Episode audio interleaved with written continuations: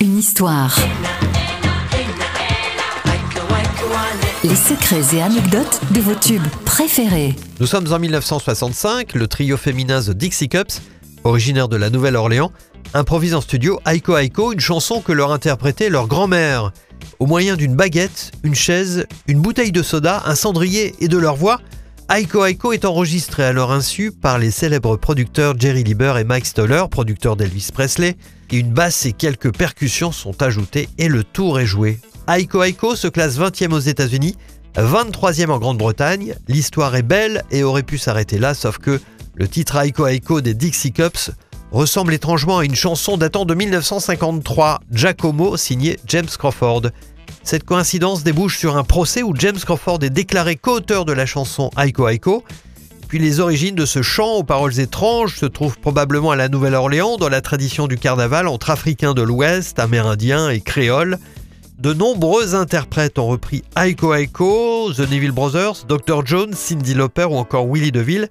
Mais c'est la version des Anglaises de Bell Stars qui fait mieux que les Dixie Cups, puisqu'elle se classe 14e aux États-Unis en 1989 et figure en bonne place au début du générique du film Rain Man avec Tom Cruise et Dustin Hoffman.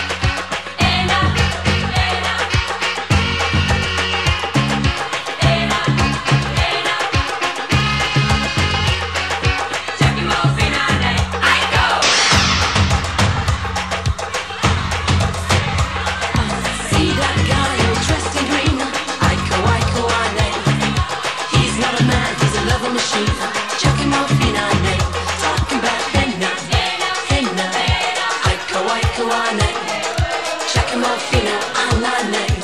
Giacomo Fina, name.